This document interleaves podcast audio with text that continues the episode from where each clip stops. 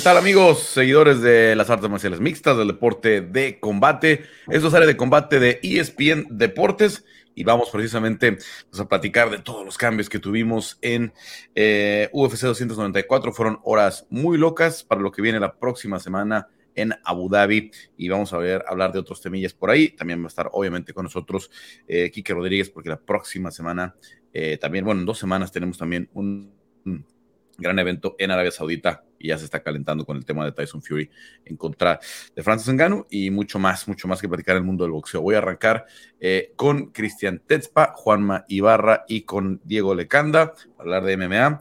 Pues últimas horas, a ver, a ver, a ver, a ver, a ver. Primera pregunta en general, algo que veo que mucha gente comenta. UFC 294 con Alexander Volkanovski contra Islam Makhachev y Kamar Usman en contra de Hamzat Chimaev es mejor cartelera que lo que teníamos planeado originalmente con Paulo Costa y Charles Oliveira? Infinitamente. Ahora son las peleas que la gente quería ver. No tanto por la estelar, porque Charles eh, genera mucha expectativa, pero la revancha, todas las queríamos ver. Y Kamaru Usman es natural, una movida 185, porque había quedado en medio de una posición Hollowayesca en el título Welter, porque perdió la trilogía y queda medio complicado una nueva pelea de títulos, salvo que perdiera Leon Edwards. Así que en un peso natural, que no le cuesta dar 185, contra un gran rival contra Chimaev, en donde va a haber muchísima lucha, muchísimo cardio, buen striking, me parece que la coestelar toma nivel de expectativa de estelar, chicos. Eh, y después, bueno, la estelar es una revancha que a nadie nos molesta ver porque fue una de las mejores peleas del año. Islam contra Volkanovski y además si tenemos en cuenta que hubo que tapar un desastre, que fue la baja de un peleador estelar a dos semanas de que pase, me imagino lo que habrá sido ese matchmaking room cuando se corrió esta noticia. Me parece que son condimentos para que se vuelva un eventazo, chicos. Cristian, a ver.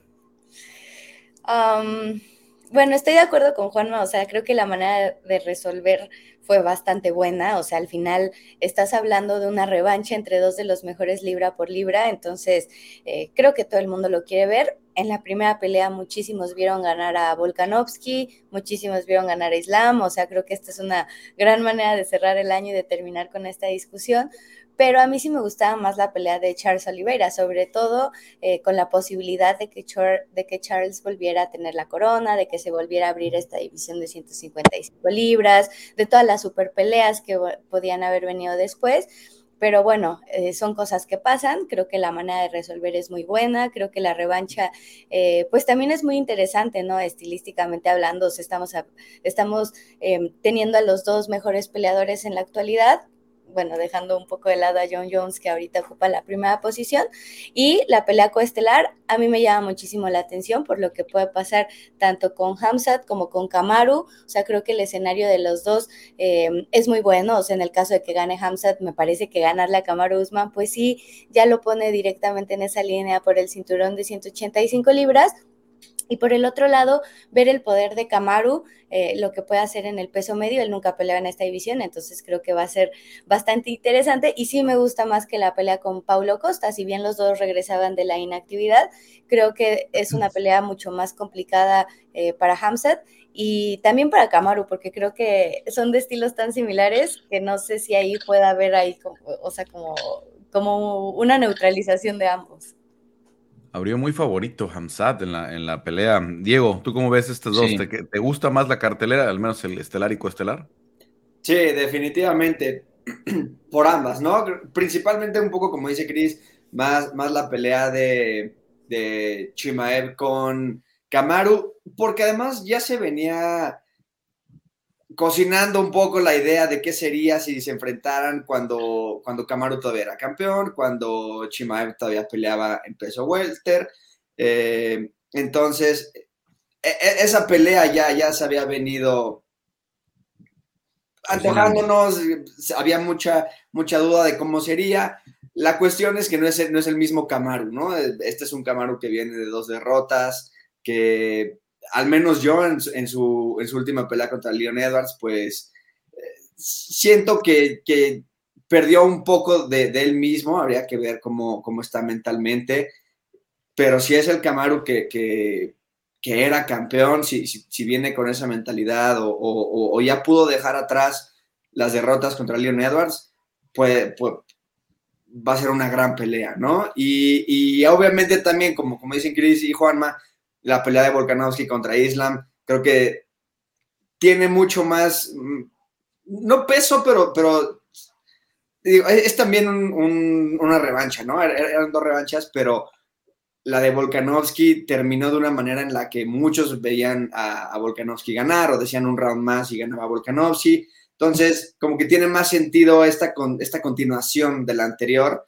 porque pues al final del día sí vimos a, Islam finalizar a, Charles y entonces ahí pues, pues no, había, no había nada más que probar y ahorita creo que sí se necesitaba un poquito más de, de claridad en cómo sería una revancha con Volkanovski e Islam y, qué bueno que lo vamos a tener. Obviamente ya ahí se empiezan a hacer las preguntas de qué va a pasar con Ilia Topuria, 145, pero pues si todo sale como debería de, ser, si Volkanovski no se lastima, sé que esa pelea como que sigue intacta, pero creo que más bien repercute un poquito más a 145, porque al final del día es una pelea que nos interesaba más en 155, la revancha contra Islam.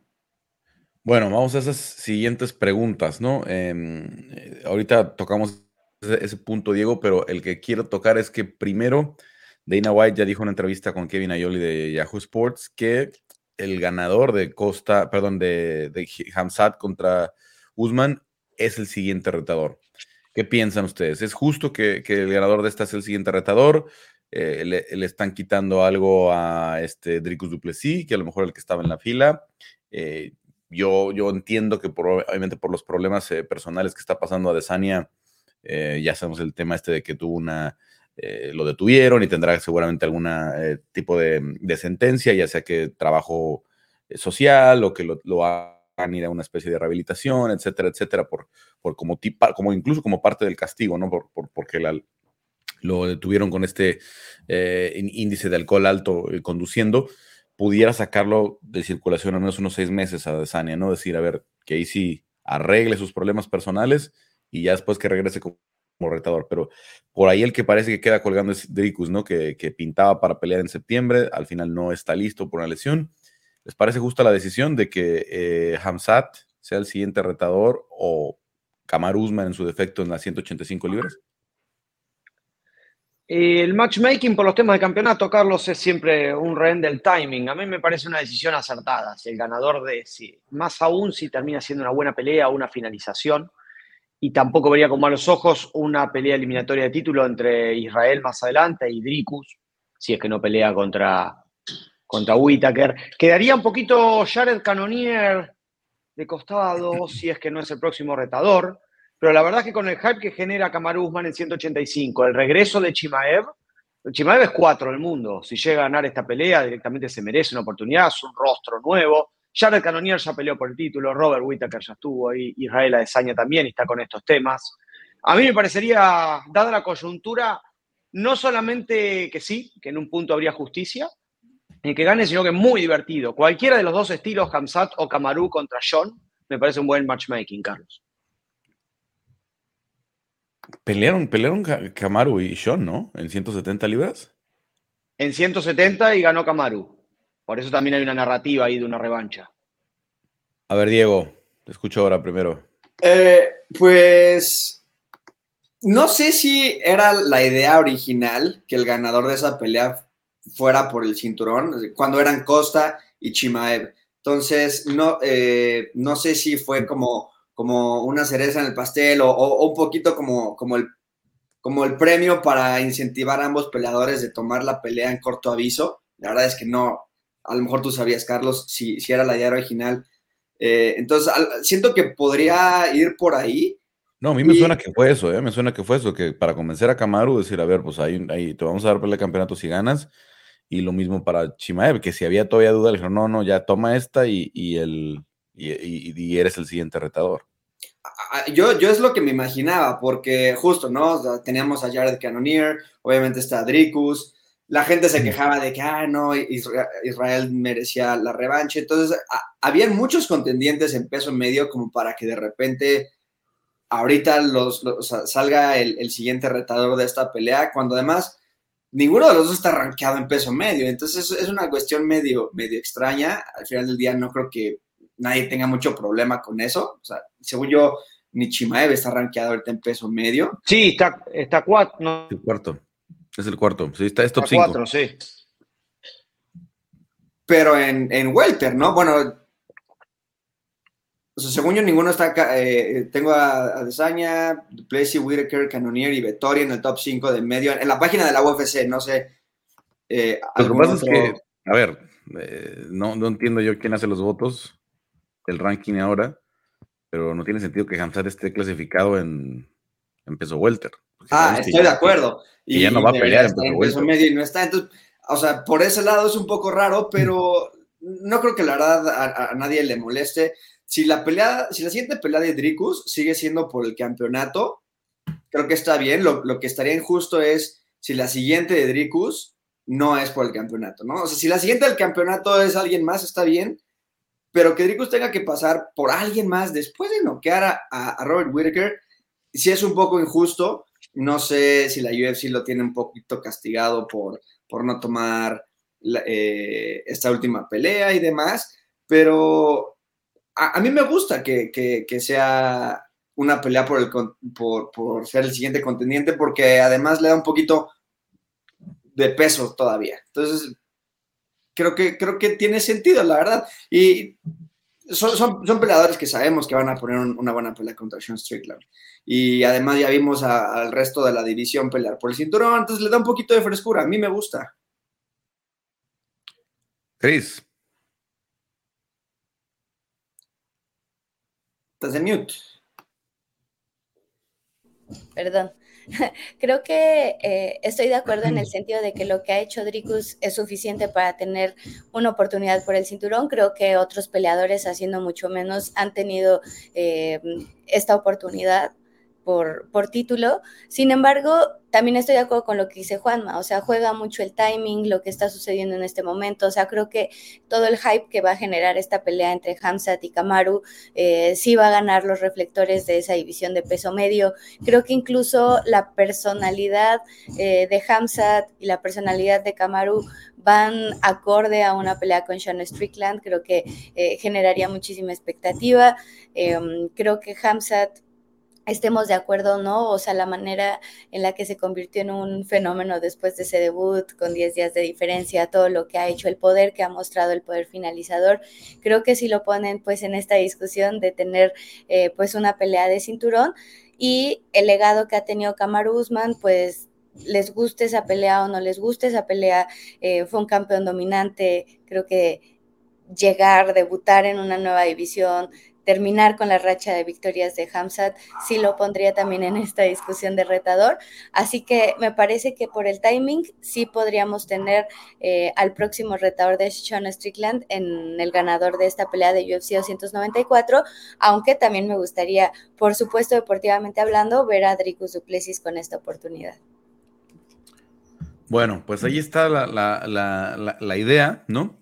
La semana que entra ya más cerca de la, cartelera, platicamos un poquito más del pronóstico de esa eh, coestelar, pero de entrada, eh, como decíamos, aparece como favorito eh, Chimaev. Eh, no hay un campamento serio, real para Kamar Guzmán, que parecía, posteaba ahí Gilbert Burns, que está en el Hillcliff, ¿no?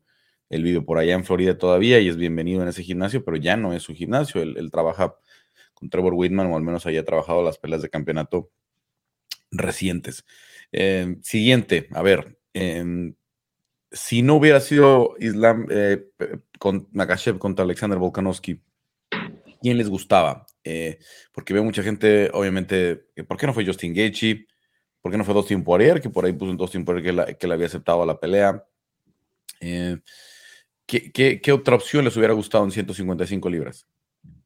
Yo pensé que por ahí una posibilidad podría ser Mateusz Gamrot, que iba a ser el, el peleador de, de sigue, sigue en el mismo estatus. ¿eh? Mateo se va a presentar como suplente para el como día suplente. del ¿no? Sí, yo lo primero que pensé, digo, bueno, por ahí tal vez el lugar de suplente eh, puede salir directamente para, para, pelear y que la posición de backup lo ocupe otro, pero esa posición Eh, duró poco mi, mi, duda porque directamente se anunció Volkanovski. Creo que Gamrot hubiese sido una linda pelea, Carlos, por mérito y por estilo. Cris, Diego.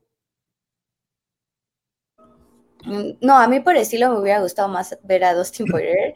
Igual, o sea, venía de perder con Justin Gaethje, o sea, creo que si nos vamos eh, por méritos, pues Justin, al haber vencido a, a, a, Dustin y al haber vencido a Rafael Fisip, pues se ponía también en la línea, ¿no? La verdad es que yo no escuché eh, rumores de que Justin hablara, no sé si lo subo o no lo subo, eh, Dustin levanta la mano, creo que Poirier eh, pues tampoco tenía nada que perder, ¿no? O sea, viene de esa derrota, eh, creo que el tener una pelea de cinturón eh, pues sobre todo para un peleador como Poirier, pues sería eh, muy importante, es de esos peleadores que pues tampoco le dicen que no a los retos, o sea, creo que lo hubiera hecho, pero tiene mucho sentido también que fuera Volkanovski, ¿no? Eh, me refiero también a cuestiones de peso, o sea, tener a un 155 libras, pues también a, a 10 días, pues creo que es un poco complicado y en el caso de Volkanovski, pues hay que subir, pero al no tener ninguna pelea em, pactada, tal vez con los rumores de, del regreso en enero, pues sí podría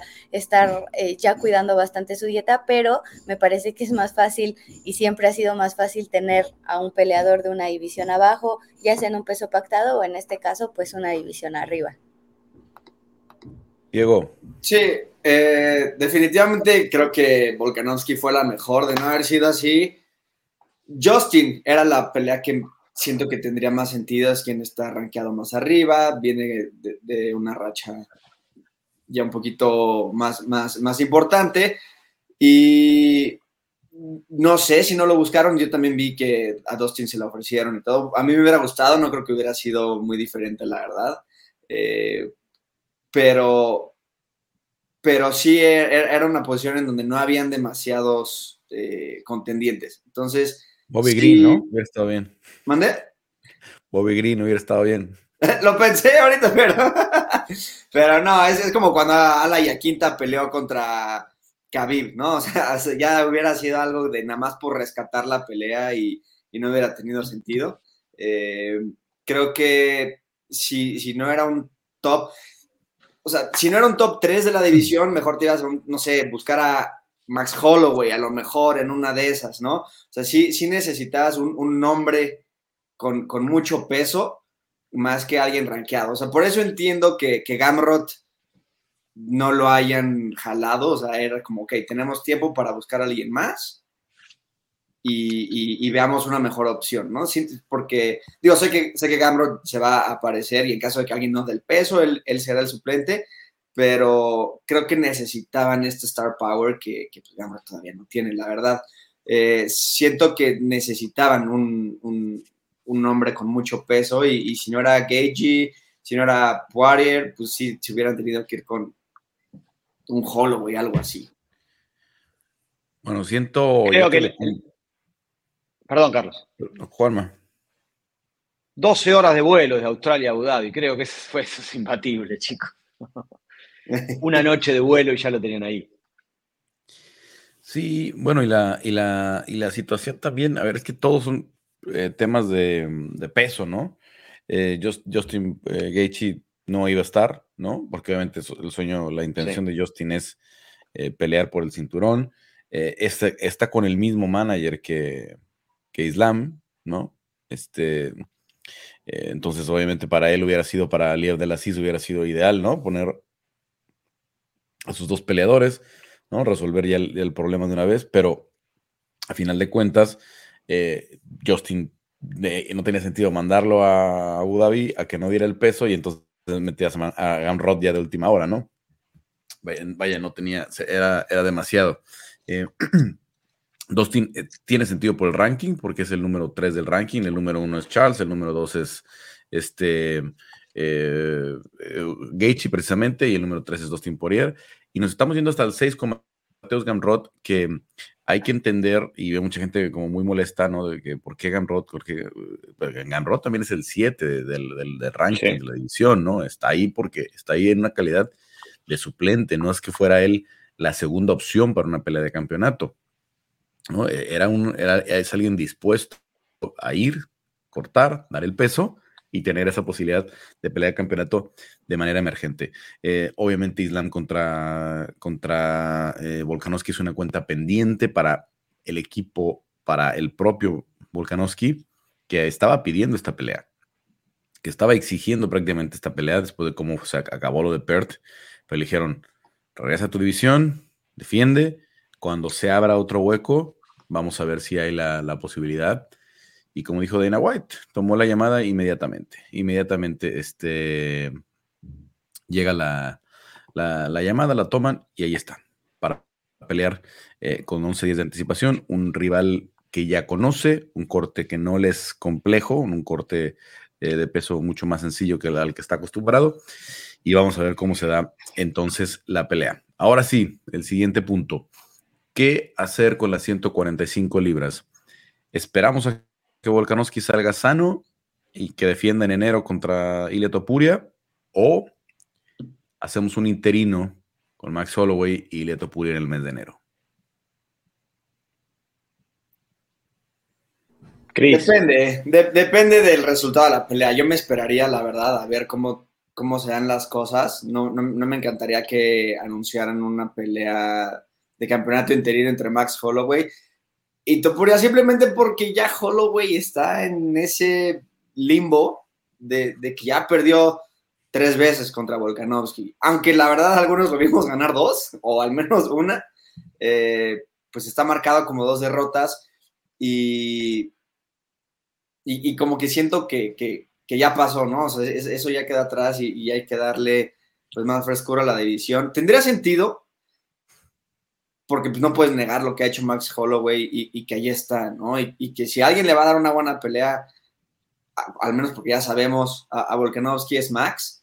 Em, pero yo no quisiera que Topuria perdiera su, oportunidad de ya asegurar una pelea por el cinturón. Entonces es... es Ahora, pero es una pelea por el cinturón, ¿eh? Bueno, sí, sí, sí, pero es, un, es un cinturón interino, a menos de que ya Volkanovski dejara el suyo y, y se volviera el, cinturón de verdad, el, de Topuria, es, es un segundo lugar glorificado, el, cinturón interino. Topuria, te escucho, Cris, perdón. Sí, o sea, yo también creo que Holloway, o sea, en caso de que se abriera un cinturón interino, o sea, creo que Holloway lo merece, o sea, independientemente de los resultados con Volkanovski, o sea, también lo que ha hecho últimamente en la división, o sea, va y noquea a Korean Zombie, va y detiene a Arnold Allen, le gana a Yair, le gana a Calvin Keirar, o sea, con el único que no ha podido es con Volkanovski, pero si abren un interino, yo no vería la razón por la, o sea, por la cual no poner a Max Holloway, además si, si lo vemos de esa manera, o sea, Max Holloway tiene muchos años de carrera, pero tampoco deportivamente hablando, o sea, no es tan grande, o sea, creo que la carrera de Max Holloway eh, todavía tiene mucho que dar y si es por cinturón, o sea, él nunca va a decir que no. No, Max tiene 31 años. Eh, sé que estaba saliendo, no, no, hubiera, no estaba en la ecuación para esta pelea de, de Mahashev porque tuvo una, eh, salió con una pequeña lesión de la pelea de zombie, pero para enero sí estaría listo, ¿no? Entonces, la verdad es que no me parece un escenario más justo o más afortunado para Max Holloway, porque ya siendo campeón interino, sí tiene la posibilidad otra vez de retar a Volkanovski. Si no tiene esa situación, se ve muy difícil que lo vuelva, que lo vuelva a retar, que vuelva a tener una oportunidad. Y en el caso de Topuria estamos hablando de algo similar, no eh, un poquito más arriba en el ranking que, a ver, Mateus Gamrot eh, es el 7, decíamos, del ranking, ¿no? Del peso ligero, es el 6 y Topuria es el 5. La ventaja que tiene Topuria para ser el retador es que Max Holloway le limpió el terreno, porque Max Holloway le ganó a Rodríguez, le ganó a Ortega, le ganó a Allen y Ilian no enfrentaba a ninguno de esos. ¿No? Total. Entonces, también había mucha gente. Yo, obviamente, a mí me encantaría que, que Topuria peleara por el cinturón y esa pelea con Volkanovski me encantaba, pero también hay mucha gente que dice, es que Topuria no peleó con Ortega, no peleó con Rodríguez, no peleó con Holloway, no peleó con, este, con Arnold Allen, ¿por qué está peleando por el cinturón? ¿no? Los detractores que sí tiene Ilia, algunos sobre todo por lo em, abierto que es con, sus declaraciones, etcétera, etcétera. Entonces me parece una pelea además súper justa, que va a ser espectacular, Topuria contra, contra Holloway, y que nos va a decir, a ver, si si Holloway le gana a Topuria, realmente se merece una nueva oportunidad. Y si Topuria le gana a Holloway, no solamente nos va a dar la idea de que se merezca la oportunidad, sino que realmente puede ser alguien que ponga en problemas a Volkanovski.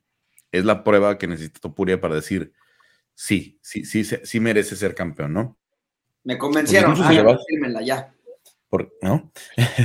Entonces, a mí lo que más me gustaría, porque tampoco entiendo que Volkanovski, aunque saliera con algunas pequeñas lesiones en eh, el 22 de, de, octubre, nos diga Volkanovski, sí, yo peleo, no hay bronca, peleo en enero porque le encanta pelear cada 3, 4 meses, pero tampoco me gusta el escenario porque es, vas a tener algún pretexto, ¿no? En caso de que perdiera, ¿no? Ah, pero es que acaba de ir a pelear a 55, esto, lo otro, y no, no, no me gustaría que tampoco ensuciaran la victoria de Topuri en caso de que, de que, de que Topuri gane, ¿no? Que diga, ah, pues sí, pero es que lo agarró rebotando y lo agarró con solo dos meses de preparación y, y etcétera, ¿no? Entonces, yo creo que el escenario ideal ahorita es ese y tienes una gran pelea, una pelea gigantesca para el verano, ya sea Volkanovski, Holloway con dos cinturones de por medio o Volkanovski Topuria con dos cinturones de por medio. Como lo tuviste el año, pasado, tu, estelar de International Fight Week fue, fue Rodríguez contra, contra Volkanovski por los dos cinturones. Sí, y los antecedentes juegan a favor, Carlos. Pasó en el caso de Conor McGregor en UFC 189, cuando terminó enfrentando a Chad Méndez por el cinturón interino, ante la lesión en la, costilla de, de, Aldo. Pasó con Israel Adesanya, eh, con, el cetro interino contra Kelvin, para luego unificar con Robert Whittaker. Como quedaron las cartas hoy en la mesa, ese es el mejor escenario posible, porque para Holloway sería la tercera pelea. Sí, Cris. No, o sea, también quería hacer la anotación, o sea, y eso pensando en el escenario de que Volkanovski gana rápido, pero sinceramente la pelea con Islam eh, sorry, pero yo no veo la manera en la que pudiera resolverse rápido y, Volkanovski saliera, digo, o sea, todo puede pasar, eso lo sé, pero al menos en el análisis, o sea, yo no veo que Volkanovski eh, pudiera no salir nada tocado, o sea, así completamente limpio y tener dos meses y medio de preparación para la pelea eh, en enero. Entonces, yo también soy de la idea de lo que dice Carlos. O sea, creo que el mejor escenario, pues sí, sería armar un interino. un campeón más. Hablando de los, de los deudos, de los que les fue mal con toda esta situación, ¿no? Este, el, el, del que hemos hablado. Charles Oliveira. ¿Qué va a pasar con Charles Oliveira ahora? Porque ya estaba ahí muy cerquita de su pelea de campeonato Viene de una pelea, de una victoria impresionante con Beniel Darush. ¿Qué hacemos con Charles ahora? Porque se le fue el tren y ahora sí viene la fila detrás de. Primero, si gana Volkanovski, van a querer hacer trilogía. ¿No? Sí. sí, tiene que haber trilogía. Ahí está Justin Gaethje, ahí está Dustin Poirier. Vamos a ver qué pasa con Chandler. Si de plano, eh, con todo este tema de, de McGregor, que ahorita lo tocamos, eh, si dice Chandler, saben que ya me desesperé, denme una pelea de contendiente. Este, ¿Dónde queda ahora eh, este Charles Oliveira? ¿Dónde lo ven? Revancha contra Dustin Poirier. Me parece que después de haberte caído una estelar. Y teniendo en cuenta que la primera pelea fue finalización para Charles, pero fue divertida, me parece que es un choque de potencias y una nueva mm. oportunidad, tal vez la última para de Dustin Poirier, para enfilar hacia una pelea de campeonato. A mí me encantaría esa pelea si es que no gana Mahashev y después hay que hacer una revancha contra Charles, que eso, bueno, también tendría sentido. Pero Poirier o Mahashev son las dos opciones. Qué locura para todos los que ridículamente dicen que Charles se bajó a propósito de esta pelea porque no saben, ¿no? El trabajo que ahora le va a costar volver a pelear por el campeonato. Diego, ¿tú qué harías? Oh, creo que la verdad depende mucho de quién gane. O sea, si, si gana Islam, siento que se pueden quedar las cosas como estaba. Islam tendría que también recuperarse de la pelea contra Volkanovski. Charles, la verdad es que no sé qué, qué tan grave sea su lo, que le pasó y, cuánto tiempo va a estar. Es un corte, es un corte. En dos, tres semanas pudiera estar de vuelta otra vez entrenándose. sí, bueno, es que decía Dana que, cosido por adentro y por afuera, no sé qué tanta cosa, entonces no sabía si tenía que esperar mucho. El problema nada más que tiene ese corte es que eh, es arriba de la ceja y cuando está arriba de la ceja, la, si se vuelve a abrir, se compromete inmediatamente la visibilidad. Pero si hubiera sido aquí, lo hubiéramos podido ver cómo estaba Volkanovski en UFC 290, que traía su parche, salió a la pelea con el corte, pero no, no afectó en lo absoluto, ¿no? Creo, creo que depende mucho de quién gane, justo. Si gana Islam, siento que las cosas se pueden quedar como estaba, él se queda como el siguiente retador y que la, la siguiente defensa de Islam sea contra Charles, no sé, en marzo, lo que sea.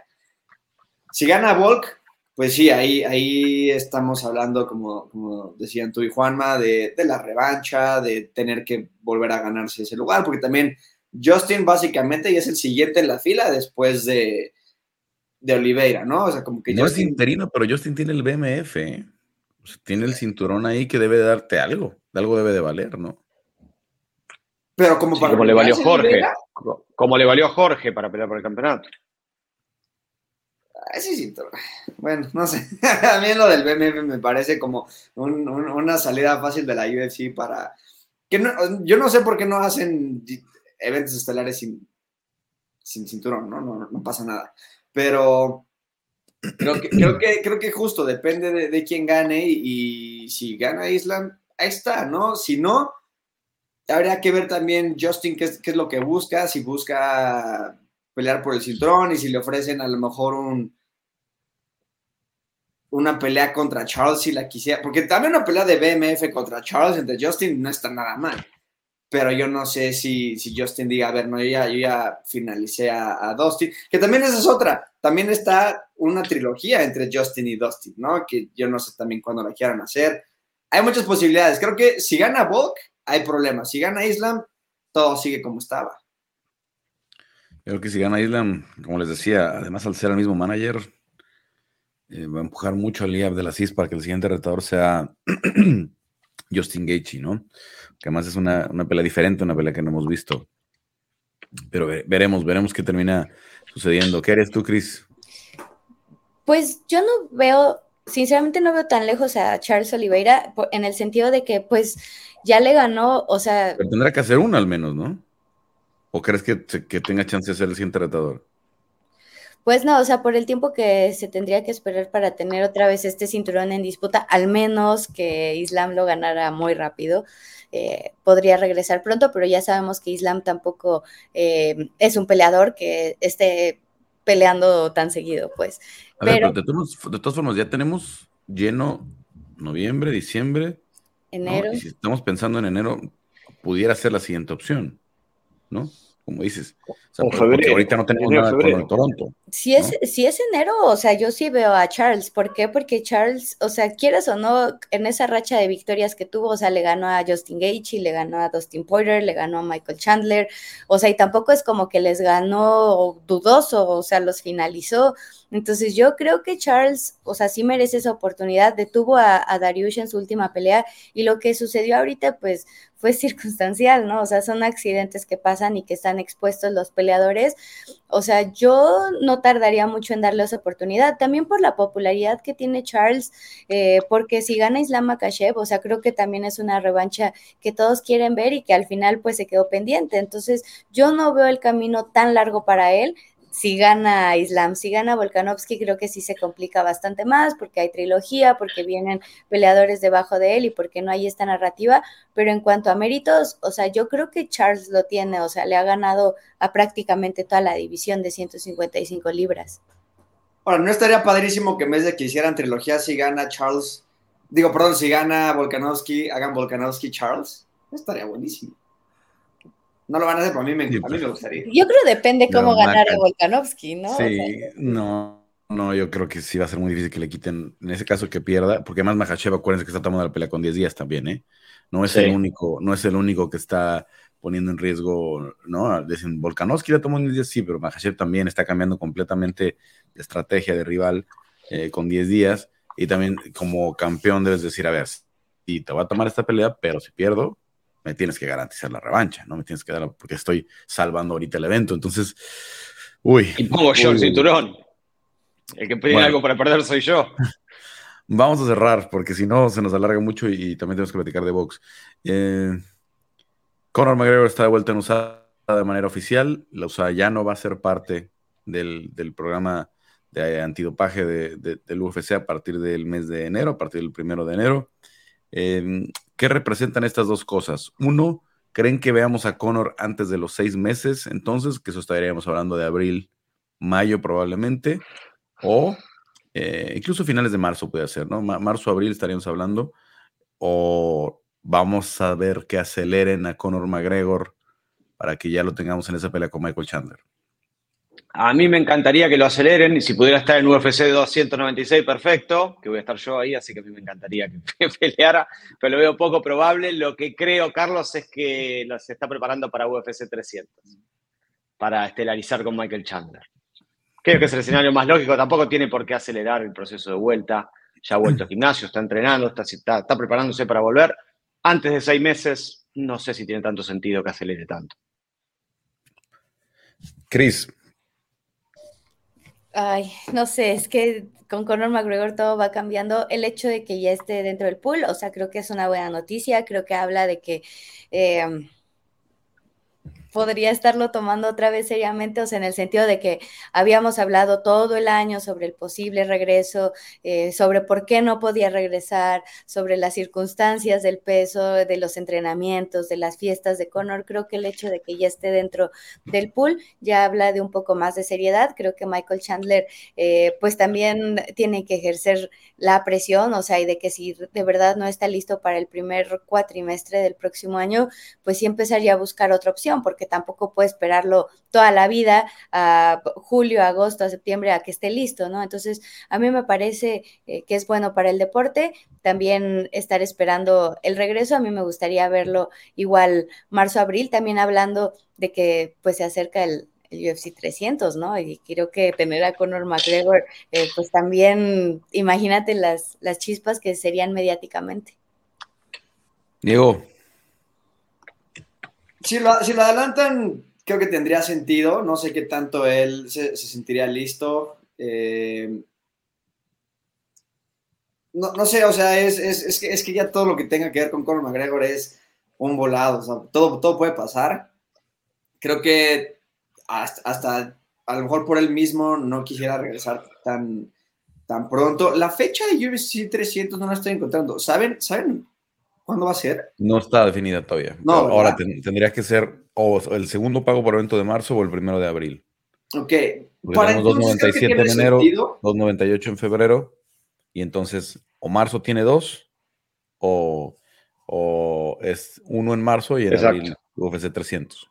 creo, que, creo que para entonces tiene sentido. A lo mejor hasta no, me molestaría y, y, preferiría si hasta le cambiaran de oponente. Sé que Chandler está hecho a la medida para Conor para que regrese con un knockout en el primer round, lo entiendo, pero si quieren reposicionar a Conor y, ponerlo en, una situación donde pueda pelear por el cinturón pronto, a lo mejor tendría que enfrentarse a otra con Dustin, porque pues fue quien, o sea, se quedaron las cosas medio, medio a la mitad con, esa lesión, o, un BMF contra Justin Gagey. Creo que también hay peleas más interesantes. No sé si, si, está amarrada la pelea contra Chandler. Eh, pero, pero sí necesita regresar con, un, con un boom, porque si no, ¿cuál es el punto, no? De, tener a Conor de vuelta después de unos cuantos años que no ha peleado. No, la, de Chandler tendrá que seguir siendo el plan, porque además ya, ya trabajaron todo el, desarrollo de, Ultimate Fighter, ya hicieron toda la, la, promoción previa y la gente está esperando esa pelea. Además, al ser el quinto de la clasificación, tampoco sería una locura que si Conor gana, que yo no lo veo nada fácil tampoco que Conor gane esa pelea, pero que si Conor gana, primero quiero ver que sea en 155 para que tenga alguna relevancia, ¿no? Y luego, eh, si Conor gana, a ver, cualquiera, ya sea que es el campeón, sea Islam, sea Charles, sea Justin, sea Volkanovski, van a decir, por supuesto que peleó con Conor McGregor en, en octubre o en noviembre en Nueva York, ¿no? Eh, cualquiera. Porque obviamente a, Conor después de 300 lo mandarían a Abu Dhabi o a la cartera de Nueva York, que sería lo que tendría más sentido, ¿no? Eh, donde en Nueva York también es una taquilla muy grande.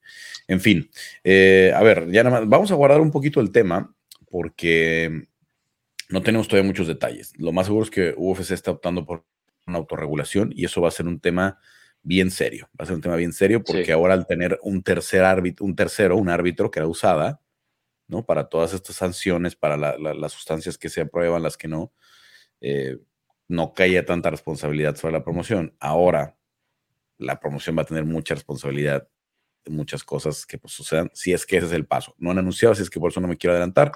Ya pronto tendremos esa certeza porque no queda nada de tiempo, quedan eh, dos meses y medio eh, de operación de usada. Es más, apenas dos meses porque obviamente el último evento es el 16 de, diciembre. Aunque, aunque, probablemente sigan con testing hasta el 31 de diciembre, como lo decían, porque así está el contrato pero ya no tendrá relevancia lo que pase, ¿no? para, eh, con usada después del último evento, ¿no? Eh, vamos a ver qué termina sucediendo. Em, nada más para cerrar, eh, tenemos evento estelar este fin de semana, Edson Barbosa contra Sodik Yusuf. Esa pelea es muy atractiva en general en las 145 libras, pero algo más de esta cartelera del Apex de fin de semana. Clásico, mucha actividad latina, todos peleadores entretenidos, chicos. Jonathan Martínez contra Adrián Yáñez, pateador versus boxeador. Esa pelea va a estar bárbara. Eh, en lo que es herramientas y en lo que es eh, armas, un poquito más completo a Jonathan, pero Adrián tiene muy buen boxeo, tiene capacidad de, noquear, también ha noqueado con, con patadas en UFC, así que se va a hacer un peleón. Y también la presentación de, hablando de pateadores, de Chris Gutiérrez, chicos, otro de los pateadores de Factory X, contra la Tenja Lee en las 135 libras. Tres de las mayores esperanzas, Gallo. Chris me está mirando porque seguro que va a hablar de esa pelea, se la pisoteé. Eh, es una de, las grandes peleas que, vamos a ver en esta cartelera. Jonathan Martínez versus Adrián y Chris Gutiérrez contra la Tenja Lee. Le quitaron, salió, le cambiaron el rival, ¿no? A, este Gutiérrez era Montel Jackson, ¿no? Iba a ser Montel en un duelo de estilos, pero finalmente es a la Tenja. Tú, Cris, a ver que ya estabas este, haciendo ojos. no, el regreso de Edgar Chaires, ¿no? O sea, después de lo que sucedió en, en 8 UFC, o sea, creo que es una pelea importante para él. O sea, después de lo que vimos, de que se cambia el resultado, de que parecía que era una victoria por sumisión, toda la controversia, al final eh, pues le cumplen a Chaires, tiene un regreso rápido, va a tener esta pelea igual contra Daniel Cerda, creo que es muy importante para él eh, pues saldar esta cuenta, porque vaya que Edgar Chaires ah, ha tenido mala suerte, ¿no? Entonces creo que es una pelea importante para él y creo que el hecho de que ya conozca también lo que es Daniela Cerda y haberle ganado una vez podría ayudarle eh, pues para salir con la mano en alto en esta ocasión. Bueno, yo la verdad esa pelea, me da gusto que le hayan dado pelea a Edgar Chaires, este, pero por el lado de Daniel no le veo sentido, ¿eh? O sea, no, hay ninguna polémica. No, no, no ganó Edgar Chaires, ok, error del referee, pero no iba ganando Daniel, ni tenía ninguna posibilidad de ganar esa pelea. ¿no? No, para nada. Lo que podía pasar era que lo sometieran segundos después o que saliera a lo mejor eh, y terminara el round, ¿no? Pero estamos hablando de un, peleador que si bien es espectacular, eh, está en mar. Carlos nos dejó. Se nos fue Carlos justo. 0-4. Sí, en sus últimas eh, le tiene muchísima fe. La verdad no es, no es un mal peleador, es un kickboxer rápido, se mueve bien, tiene cardio. En el circuito regional brasileño se destacó, pero 0-4, si no me estoy equivocando, con tres finalizaciones. Eh, lo salvó esa, detención temprana de la pelea con, con el choke de Edgar, que lo superó en todos los ámbitos tiene una vida más, necesita ganar sí o sí, pero la verdad que se lo vio muy superior al Pitbull, chicos. No, y además, o sea, yo creo que sí le están dando esta pelea a Daniela Cerda como para validar el resultado de la pelea pasada, o sea, porque si no, como dice Carlos, o sea, no tiene sentido alguno, pero creo que lo importante es que Chaires pues tenga este regreso rápido y que, eh, o sea, haya aprovechado todo este campamento y esta preparación para esta pelea ahora en el 14 de octubre. 0-4 con cuatro finalizaciones, tres en el primer round y una en el cuarto. Está con, un récord muy complicado, mi hoyo. Sí, a ver, lo que les decía. Eh, le preguntaba también a Diego, a ver, eh, Diego, a ver, tú que eres fan del, del, TUF, está Petrovsky, que obviamente anda muy bien en, el, en, la, en, la división. ¿Qué otras peleas te gustan a ti? Ah, yo no me pierdo las peleas de Terrence McKinney, la verdad. Eh, contra el debutante Brandon Marotte, a ver qué tal viene. un, un peleador que tiene muchas decisiones, eh, muchos knockouts, entonces eh, no es fácil. Terence McKinney que se venía posicionando como un, gran contendiente, sufre ahí algunas derrotas, primero contra Drew Dover y, después este, contra Bonfin y Sadikov, pero es, joven, todavía tiene, bueno, tiene 29, todavía tiene mucho, mucho que dar. Es un peleador muy, muy entretenido. Y sí, como dices, la pelea de, de Petrovsky contra Michel Pereira eh, se presta para que, para que gane Petrovsky por su estilo de, de, lucha 100%, pero pues, Michel Pereira es, es tan impredecible como, como pueda ser, ¿no? Entonces, eh, no dudo que traiga por ahí unas, unas buenas, eh, unos buenos counters, hay unas rodillas voladoras eh, cuando Petrovsky entre y, va a ser muy interesante esa pelea. Bien sólida, la verdad, para ser una cartera del Apex, tiene muy buenas peleas. Cristian Rodríguez, vamos a ver si puede dar el peso contra Cameron Simon, que sería muy importante para Cristian. Eh, que viene de ganar obviamente en Miami contra, contra este Raúl Rosas Jr., pero a final de cuentas no dio el peso y creo que esta puede ser su última llamada en 135 libras. ¿eh? Ya lo hicieron pelear en 145, eh, pudiera ser que le dijeran, sabes que esta fue tu última oportunidad y hablando de la 145, ese Darren Elkins contra TJ Brown puede ser pelea de la noche, ¿no? Puede ser una pelea de mucho castigo, de mucho intercambio y que pueda tener ahí grandes momentos. Bueno, en fin, en fin, muy interesante eh, la cartelera. Chicos, pues gracias. Una semana loca. Ya la próxima platicamos más del análisis específico del estelar y la coestelar, si es que se sostienen, si es que no pasa nada extraño, allá en Abu Dhabi. Gracias. Abrazo, chicos. Eh, Carlos, decile aquí que, que Benavides Canelo lo que se viene. ¿eh? Vamos a platicar de eso porque todavía Primero tiene que, pelear Benavides de noviembre, ¿no? Y vamos a ver cuándo se concreta. ya está, ya está, parece que ya está. Eh, bueno, hablando de eso, eh, gracias a Damián, nuestro productor, que ya está agregando aquí a Quique Rodríguez. ¿Se quieren saludar ustedes dos? ah, bueno, ya, ya, ya se fue Juan. Ya, ya, ya, ya, se fue Juanma, huyó, salió corriendo. Nos quita mucho tiempo. A ver, Quique, pues hablando de eso precisamente, este, ¿ya está? ¿Ya está la de eh, Benavides para el 23 de noviembre? 25, ¿no? 25, de noviembre, me parece, sábado. Ya, ya está anunciada, es eh, pelea de campeonato interino del Consejo Mundial de Boxeo, que es el que tiene eh, David Benavides, y según Mauricio Sulaimán, el ganador sería retador mandatorio para pelear con Canelo el siguiente año, que sabemos que eso de ser retador mandatorio de Canelo, pues es como, como, como, como el diploma que te dan en el kinder, ¿no? Por, por haber pasado de año o por haber hecho un buen dibujo y nada más. Y, una estrellita. Pues, una estrellita en la frente, ¿no? Y, fíjate, justo durante esta, e, e, este, esta grabación, Carlos, se está llevando a cabo la sesión de, clasificaciones y de peleas mandatorias eh, en la convención de la Organización Mundial de Boxeo allá en República Dominicana. Y pues resulta que la OMB nombró retador mandatorio del Canelo a Jaime Munguía. Pero el tema es que Jaime Munguía, digo, perdón, Canelo acaba de hacer su pelea mandatoria de la OMB ante John Ryder.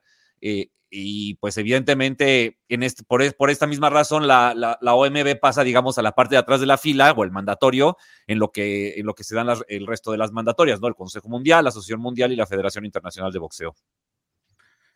Uy, vamos a ver, vamos a ver, ¿no? Em, se puede, se puede, ya sigue con Golden Boy, ¿no? Sí, y hasta donde yo sé seguirá, ¿eh? La, la ves, la ves este, sucediendo, está, está suponiendo, suponiendo que en mayo pelea con Benavides o... O, con, este ah, o, con, Adames, que es el que se decía.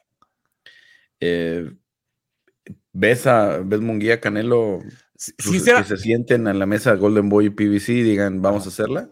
Golden Boy y PBC sí, por la relación que tuvieron, que, que, que fortalecieron tras Yerbonta Ryan García, pero a Canelo negociando con Golden Boy no lo veo. Entonces, me parece que al menos durante el contrato de Canelo y Premier Boxing, esa pelea no va a suceder. O sea, el 2024. y más bien el que tendría, que tendría que pasar entonces que Munguía saliera de, Golden Boy, ¿no? Porque a donde vaya Canelo va a ser complicado. Yo pensaría que sería el tema, ¿no? O, o, que siga con Golden Boy, pero pues que Golden Boy, digamos, desaparezca del panorama durante ese periodo pero pues no lo van a hacer. Sí, no, porque además es, una de las figuras más grandes que tiene actualmente todavía eh, Golden Boy de las opciones más claras. Bueno, entonces, Benavides, regresando al, tema, tiene que ganar. DVD, y creo que es favorito. Eh, Andrade todos lo menospreciamos, lo tratamos como el peor peleador que pueda existir en, la, en el universo, pero me parece que es un peleador que tiene sus cualidades y tiene sus condiciones, que él, digamos, como púgil, no sea espectacular, no sea entretenido, no, no conecte con la, con la gente cuando pelea, pues es otra situación, pero él me parece que no es del todo malo. Me parece que por ahí, si, si le hace un poquito la pelea que le hizo Caleb Plant los primeros cinco rounds y físicamente está a tono para hacer eso, 12, 12 rounds, Carlos, no va a ser una noche tan sencilla para Jaime, para David Benavides. Yo insisto que a Benavides lo vemos como un boxeador fenomenal por un motivo extraño, no sé por qué, cuando él realmente su carrera no, no tiene una pelea que te haga pensar que es de verdad ese boxeador que se dice es. Pero bueno, eh, eh, no, es una mala pelea, sinceramente. 25 ¿eh? de noviembre en el Mandalay Bay, anunciado ya por, por PBC como evento ya oficial, ¿no? Pay-per-view en, en Showtime y vamos a ver si cumple con esa expectativa y si se, se, acomoda como para que de plano no quede ninguna duda para que Benavides sea el siguiente retador eh, de Canelo y a ver si ahora sí ya le alcanza a Canelo, porque es el que siempre dice que Benavides no peleó contra pues alguien que le haga los méritos, ¿no? Y, y, obviamente va a ser un periodo de seis o siete meses de mucho, mucho, mucho hablar de Benavides, de su papá, de Canelo. De van a aceptar todas las entrevistas posibles para hablar del tema y así. Bueno, eh, ¿algo de anuncios de esta semana que quieras platicar antes de que pasemos a las peleas pues, híjole, bueno, de anuncios me parece que es el más importante. Te digo, ahorita está la convención de la Organización Mundial de Boxeo. Por ahí, pues se habla que junto a Nakatani podría. Ah, se, está ya anunciando de manera oficial, Carlos, para 26 de diciembre, Marlon Tapales contra Naoya Inoue, unificación de los cuatro cinturones 122 libras. O sea, Naoya Inoue, pues en dos peleas sería campeón unificado en la categoría de arriba, o sea, la, la categoría que superior a la que dejó a principios de año. Y pues si cierra el año como campeón 122 libras unificado, Carlos, pues es altamente probable que lo veamos solo un año siendo 122 libras, buscando en 126 otros retos, ¿no? Que, aparte con su convenio con Top Rank, pues los tendría. Y, nada, ¿no? Probablemente si, si se da esta pelea y gana, eh, habría peleado tres veces este año y pues para mí tendría que ser el, boxeador del... No, peleó dos veces porque se aplazó, es verdad, se aplazó la pelea con, con Fulton, eh, pues tendría que ser el, el boxeador del 2023, pienso yo. Esa pelea sería en Japón, ¿verdad? Por la fecha del 26, ¿no? Sí, sería en Japón. Y, el 31, fin de año, eh, Kazuto Yoka contra Juan Francisco Estrada. Bueno, los japoneses que esas fechas siempre, siempre tienen eh, carteleras importantes, ¿no? Y a ver, Kike, eh, pasando al, a los del fin de semana, pelea de rebote para Zurdo Ramírez contra Joe Smith. ¿Cómo, la viste? ¿Cómo viste a Zurdo? 10 rancitos, dominó la, la mayoría, ¿no? Eh, creo que el consenso generalizado respecto a la actuación del zurdo fue que fue un desastre.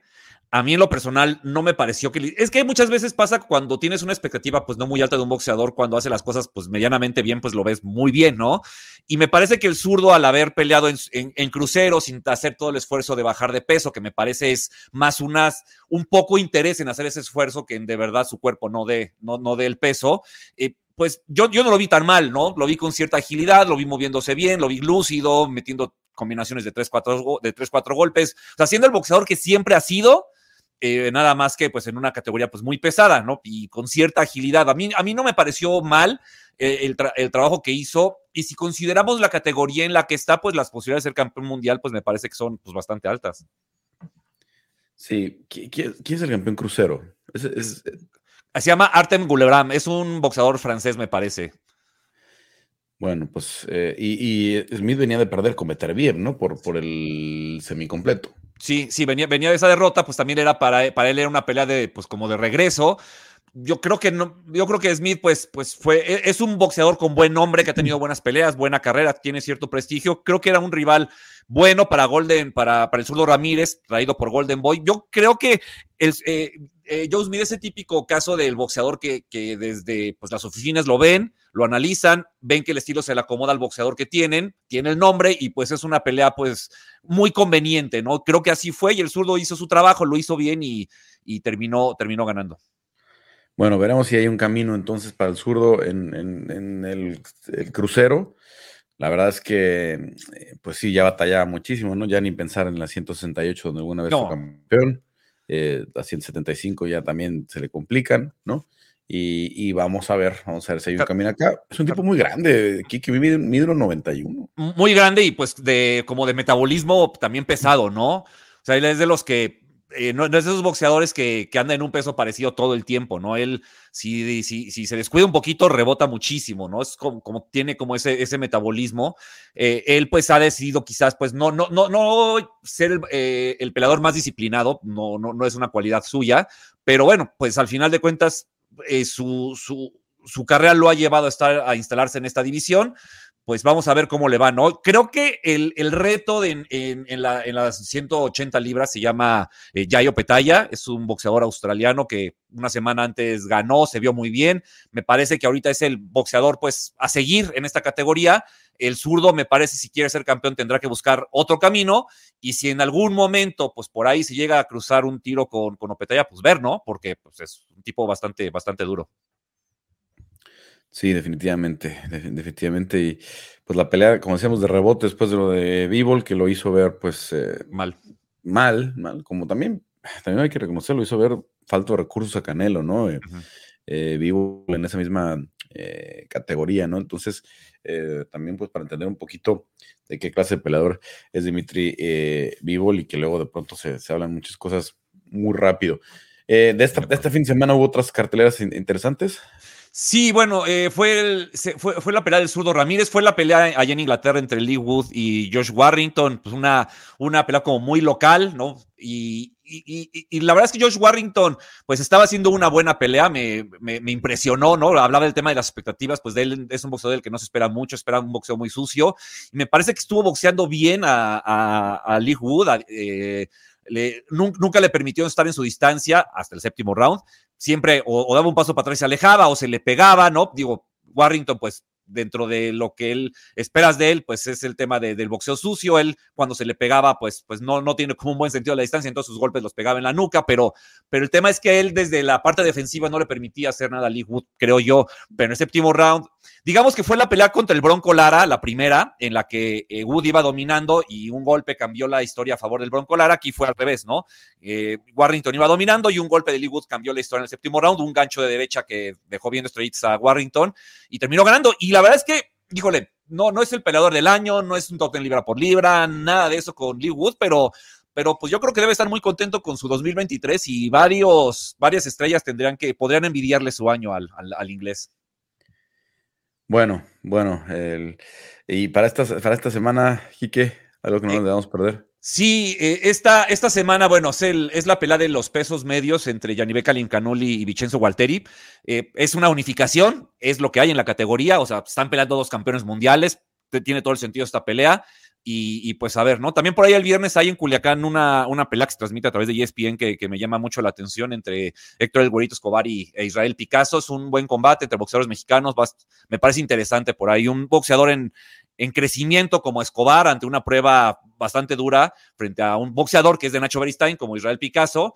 Que, que, tiene, que, ha, que, ha, tenido batallas bastante duras y que por ahí no, no, no será sencillo, ¿no? Me parece que es bastante interesante esa pelea. Bueno, pues ahí está, ahí está este, lo, del fin de semana, Iquique.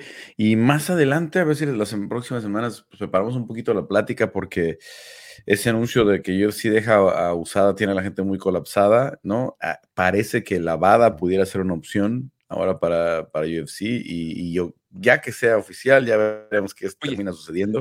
Carlos, pero... que Lavada también está tuiteando desde su cuenta cosas extrañas.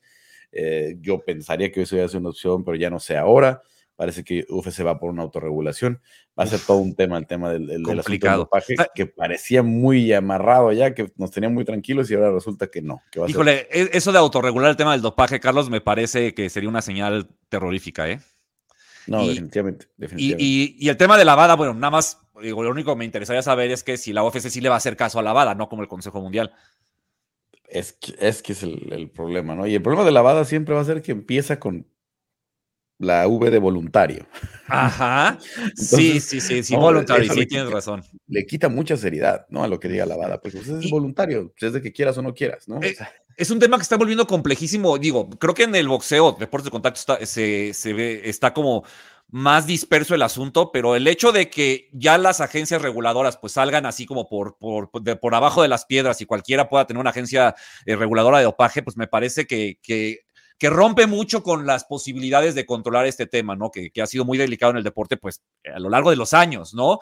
Y se supone que estaba la WADA con W, que era como el gran regulador, que al menos tanto FIFA como la, el COI los, lo, regulan y pues por consecuencia regulan bastante del mundo deportivo pero si ya empiezan a meterse a otros, como la Bada o, tú te creas tu propio laboratorio, híjole, delicado. No, creo que van a tener su propio laboratorio, creo que van a ser laboratorios a nivel internacional eh, certificados por WADA, ¿no? Que es lo que hace el Comité Olímpico Internacional, ¿no? Este, pero a final de cuentas, la autorregulación de las sanciones y de qué sustancias sí, qué sustancias no son, son este, permitidas. Eso es creo que lo que tiene muchísima complejidad, pero ya lo platicaremos más adelante porque no tenemos todavía nada concreto y, hasta que no haya nada, no, quisiera yo estar haciendo especulaciones. Pues Quique, pues gracias. Este, nos encaminamos ya para en unos días más eh, hablar de Fury en contra de Enganu. Ya mero. Y que, las undercards están buenas, ¿eh? En Arabia Saudita. Y pues revisamos todo lo que viene por ahí, ¿no? Órale, sí, con mucho gusto, Carlos. Ahí andamos. Pues gracias, Quique. Gracias a, Damián. Eh, te escuchamos como siempre en el estilista con, el análisis eh, más profundo del boxeo. Y gracias a Damián Delgado que estuvo en la producción, a Cristian Tetzpa, a Diego Lecanda y a nuestro eh, buen amigo Juan Maibarra en el tema del MMA. Ya muy pronto amenaza con regresar también a Colmenero. Es que los dejamos aquí en un episodio más de Área de Combate. Yo soy Carlos Contable Gaspi y nos escuchamos la próxima.